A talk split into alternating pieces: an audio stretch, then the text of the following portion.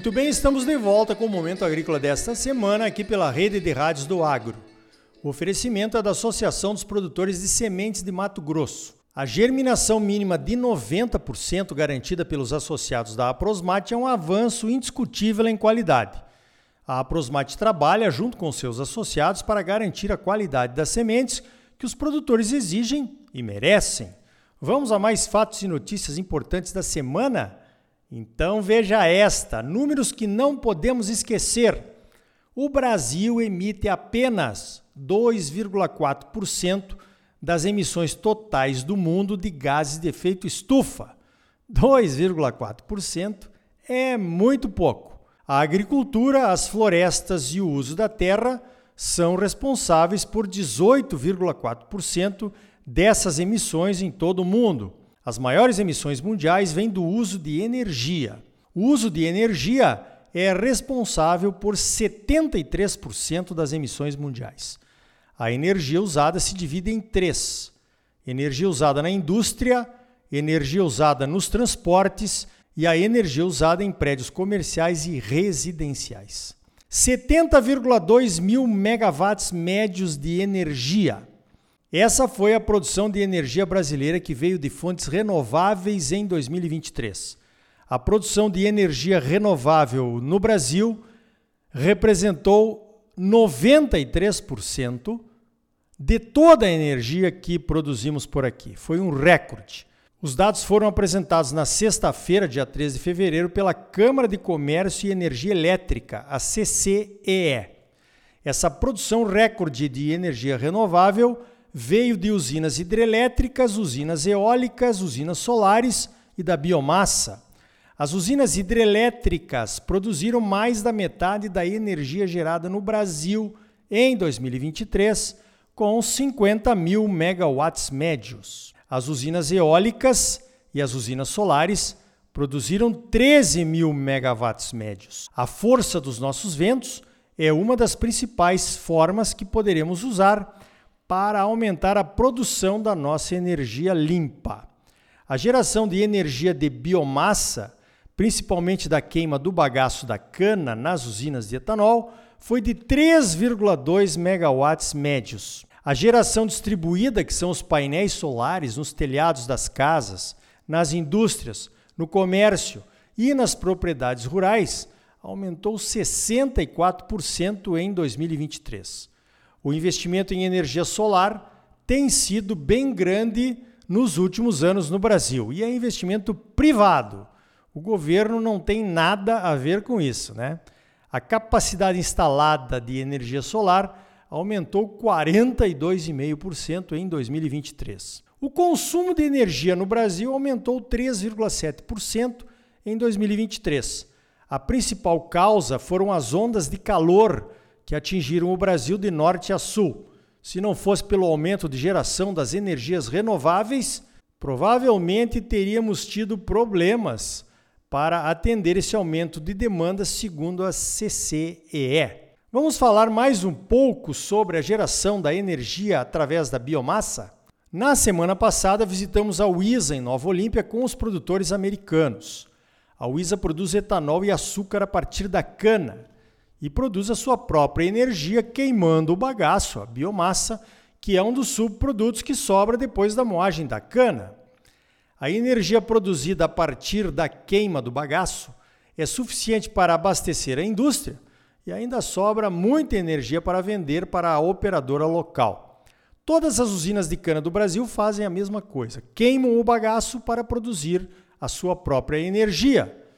É daí que vem a energia da biomassa na composição da matriz energética brasileira, que você viu é 93% renovável. Que maravilha, hein?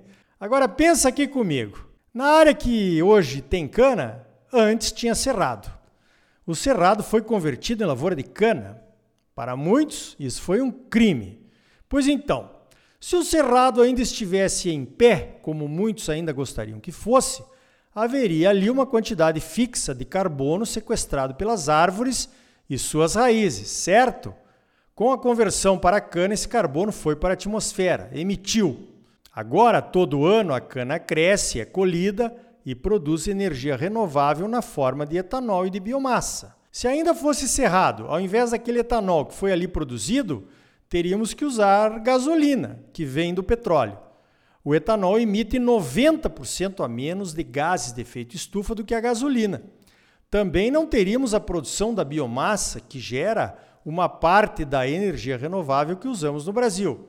E de quebra, ainda temos o açúcar, que é usado pela população como energia. A UIS está investindo numa parceria em outro projeto. A vinhaça é o outro subproduto da moagem da cana. O caldo da cana é fermentado, se transforma em etanol e o subproduto disso é a vinhaça. A vinhaça é líquida. Já foi uma grande ameaça aos rios quando era armazenada em lagoas. Hoje a vinhaça é usada para fértil irrigação dos canaviais, pois é rica em potássio. O novo projeto da UISA, em parceria com a Geobiogás Tech, vai fermentar a vinhaça para gerar biogás. O biogás a ser gerado é o biometano, o biometano poderá ser usado para abastecer a frota de caminhões e tratores da UISA ou queimado em caldeiras para gerar vapor e produzir energia elétrica. Mais combustível e mais energia elétrica renováveis. É isso que se chama de economia circular, eu acho, né? Conclusão: na minha opinião, a conversão da vegetação nativa do cerrado para produzir cana foi uma boa decisão. Se o cerrado ainda estivesse ali, não teríamos etanol, não teríamos açúcar, não teríamos energia elétrica da biomassa, não teríamos o combustível nem a energia elétrica do biometano.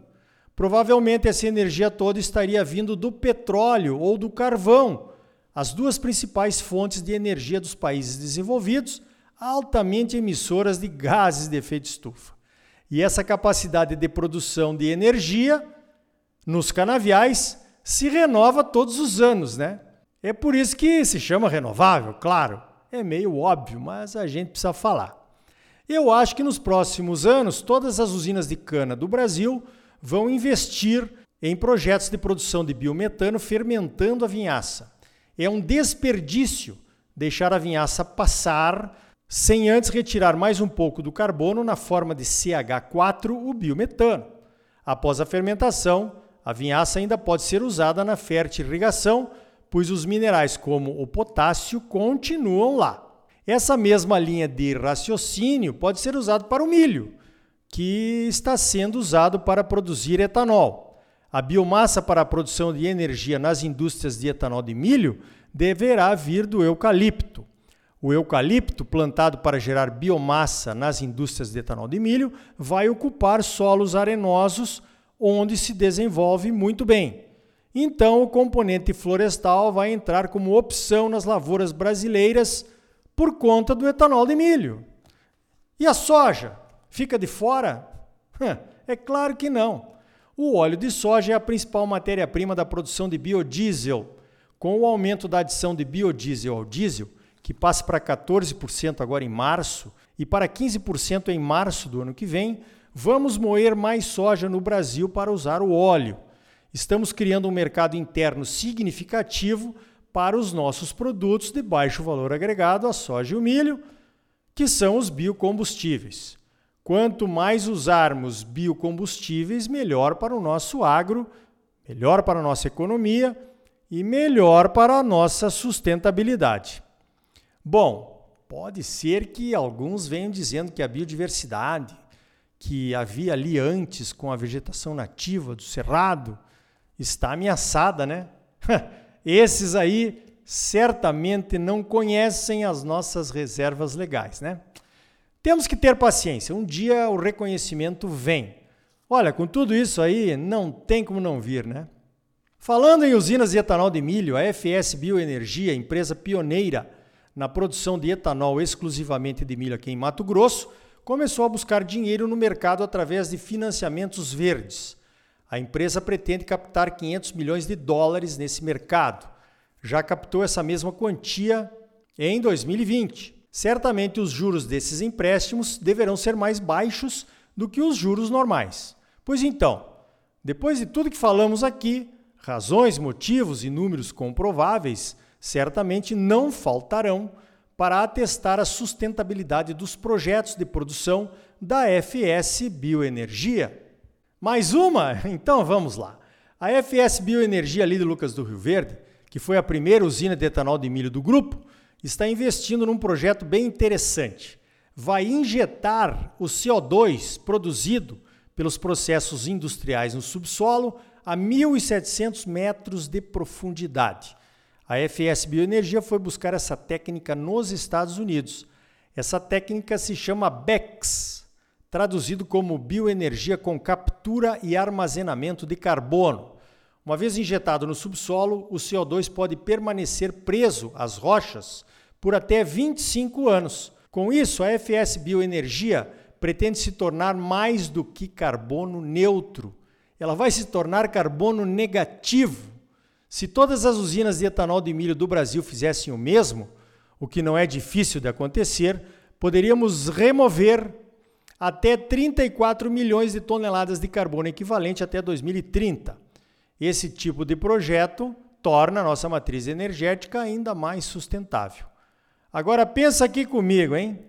Etanol de cana, etanol de milho, biodiesel, biometano. Será que precisamos mesmo de carros elétricos?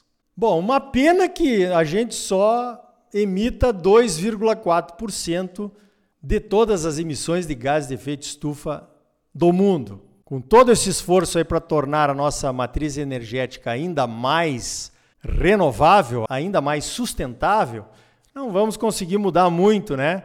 Essa porcentagem de 93% que já atingimos em nossa matriz energética, né?